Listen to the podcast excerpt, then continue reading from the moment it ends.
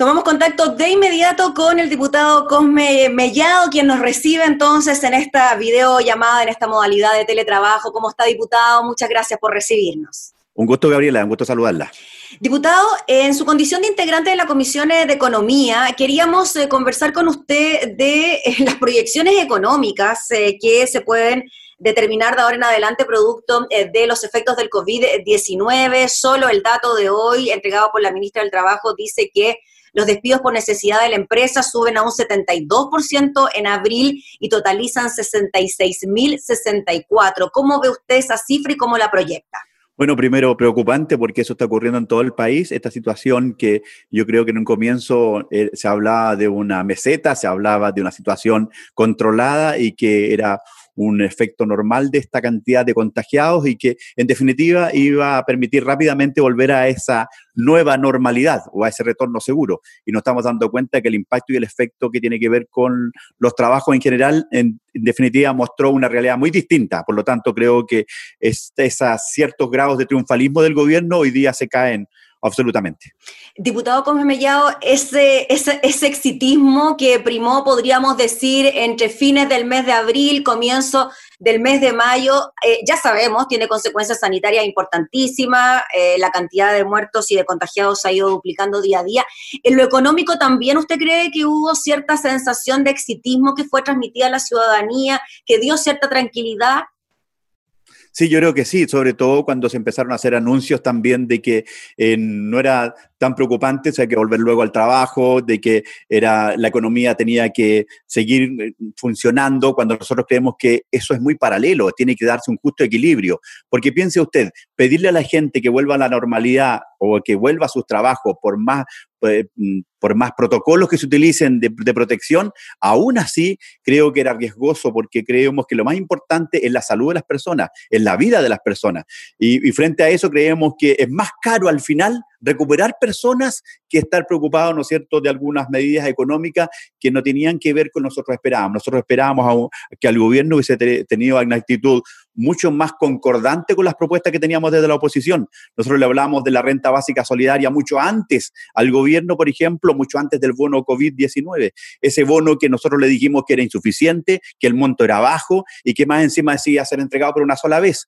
Bueno, nace esta otra propuesta y esa propuesta lo que buscaba justamente evitar, ¿no es cierto?, de, de que la gente se le llamaba responsablemente que se quedara en sus casas, de tener los recursos suficientes para sobrevivir. Y ahí tenemos ese nuevo ingreso familiar de emergencia que en definitiva también apunta más a una medida económica eh, pensada en ahorro más que en atender las familias. Creo que hoy día, ¿no es cierto?, el gobierno...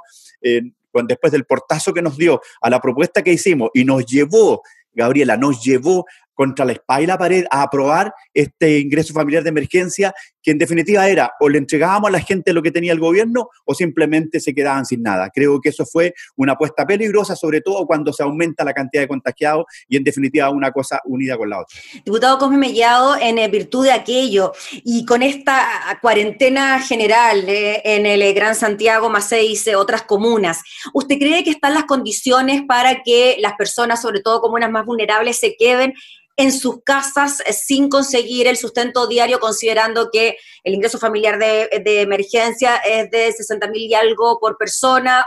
¿Cómo, cómo, se, ¿Cómo se puede obligar a la gente a quedarse en su casa cuando algunos días no le alcanza para comer? Exactamente, con un ingreso bajo el nivel de pobreza. Entonces, imagínese usted, eh, cuando la familia, nosotros estamos conscientes de que están desesperadas, están angustiadas. Hay muchas de ellas, ¿no es cierto?, que son adultos mayores que tienen que vivir, sobrevivir con una pensión, hay temporeros, temporeras, hay gente que trabaja un par de meses al año, hay vendedores ambulantes, hay colectiveros que sintieron que estos se les vino un terremoto adicional, una segunda pandemia social y económica en la familia, el gobierno, el Estado de Chile debiese haber estado a la altura.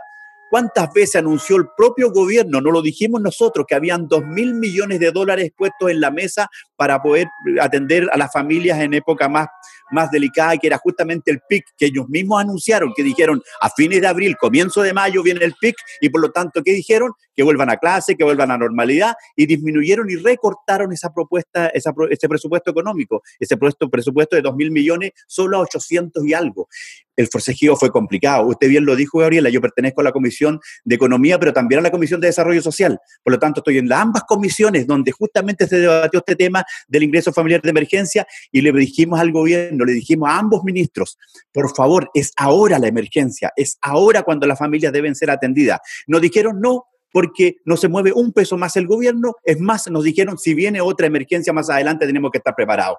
Y hoy día vemos, lamentablemente, que esta situación se está escapando de las manos, lamentablemente, Gabriela. Sí, diputado Cosme Mellado, también le quiero preguntar por la situación de eh, su distrito allá en eh, la región de O'Higgins. Sabemos que la región de O'Higgins no se ha visto tan afectada por eh, los contagios ni tampoco por el número de fallecidos, pero su cercanía con la región metropolitana podría quizás traer algunas eh, consecuencias. Los alcaldes de la región de Valparaíso están pidiendo cuarentena para esa zona. ¿Usted ampliaría esta solicitud a la región de O'Higgins? Mire, hay dos factores que influyen muy fuertemente estar cercano a la capital, como bien decía usted. Precisamente porque hay mucha gente que tiene relación con Santiago porque pertenecemos a la región más cercana hacia el sur pero también es importante señalar de que nosotros tenemos zona costera también y los controles sanitarios no han estado eh, como la gente esperaba, por ejemplo, el sector de Pichilemu, que es una zona costera muy concurrida, y también lo que ocurre ahí en el lago Rapel, en la comuna de Las Cabras, donde también hay gente que tiene segunda y terceras viviendas y hay gente que igual no ha, ha tenido your ciertas facilidades para llegar hasta allí con la preocupación de los vecinos. Y junto con ello, después de lo que dijo el colegio médico, más preocupado quedamos, Gabriela, cuando se dice que hoy día la información que entrega el Ministerio de Salud, el MinSal, eh, no correspondería tanto a la real, cantidad real de personas fallecidas por, eh, por problemas respiratorios. Por lo tanto, creo que hoy día es, más preocupante la situación y tal vez las cifras eh, que tenemos hoy día son más reales que lo que ocurría hace un tiempo atrás.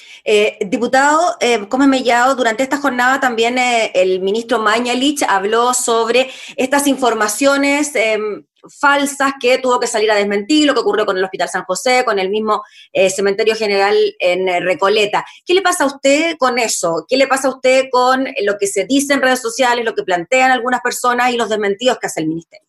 Mire, muchas veces, a veces, eh, no, es preguntarle tanto a, lo, a, lo, que el gobierno trata de entregar y seguramente trata de entregar cierta calma y seguramente está pensando que lo que se busca es atacar al gobierno. Creo que hay una equivocación frente a eso. Yo creo que lo más importante es reconocer la realidad y lo más simple es venir a los centros hospitalarios y a los centros de, atención de salud aquí en la provincia y los vemos colapsados y vemos gente complicada y vemos a gente, ¿no es cierto?, que está muy...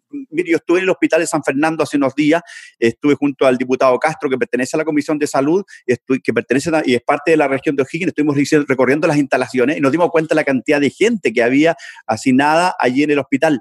Y también vemos también las condiciones que trabaja el equipo de salud, que es muy complicado y muy complejo. Por lo tanto, esa realidad muchas veces no se muestra porque el resumen parte muy normalmente por lo que ocurre en todo el planeta. Y uno se pregunta, eh, hay una preocupación grande del Ministerio de Salud y así lo expresa mm, eh, tanto el ministro como los subsecretarios. Estamos preocupados por lo que pasa en Estados Unidos.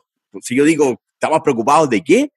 De lo que pasa, de las cifras de Estados Unidos y de las cifras de, países que, que, son tan distintos a los nuestros, una realidad tan distinta, y por lo tanto creo que yo me quedaría más con una realidad más local y no tratar de, dibujar una realidad. Yo creo que lo más importante hoy día es decir exactamente lo que está pasando y no tratar de disminuir o, bajar, ¿no es cierto?, el perfil de, de, una situación que es lamentable. Hoy día existe relajo en la ciudadanía por la mala comunicación que ha tenido el gobierno. El gobierno ha sido muy errático, ha tenido ciertas ambigüedades permanentes. Le dijo a la ciudadanía, no, pronto hay que volver porque la economía hay que de alguna forma retomarla. Y yo me planteo, estimada Gabriela, se nos ha puesto a pensar en esas personas que están hoy día angustiadas, que hoy día se están transformando en otra pandemia que tiene que ver con la psicosis social que hay en la ciudadanía. Y eso también está trayendo ciertos efectos y por lo tanto creo que el colegio médico hoy día tiene una palabra muy importante que entregarnos y creo que es fundamental que el gobierno se allane a recoger la inquietud de los profesionales de la salud. Es allí donde nosotros necesitamos también orientaciones a la brevedad para no cometer tantos errores que tienen que ver con las vidas humanas de nuestros compatriotas. Diputado Cosme Mellado, le agradecemos enormemente por su tiempo, por comunicarse con nosotros, por hablar de estos temas que tanto nos importan, ¿no? Así que ahí lo volveremos a molestar en otra oportunidad para que nos volvamos a conectar.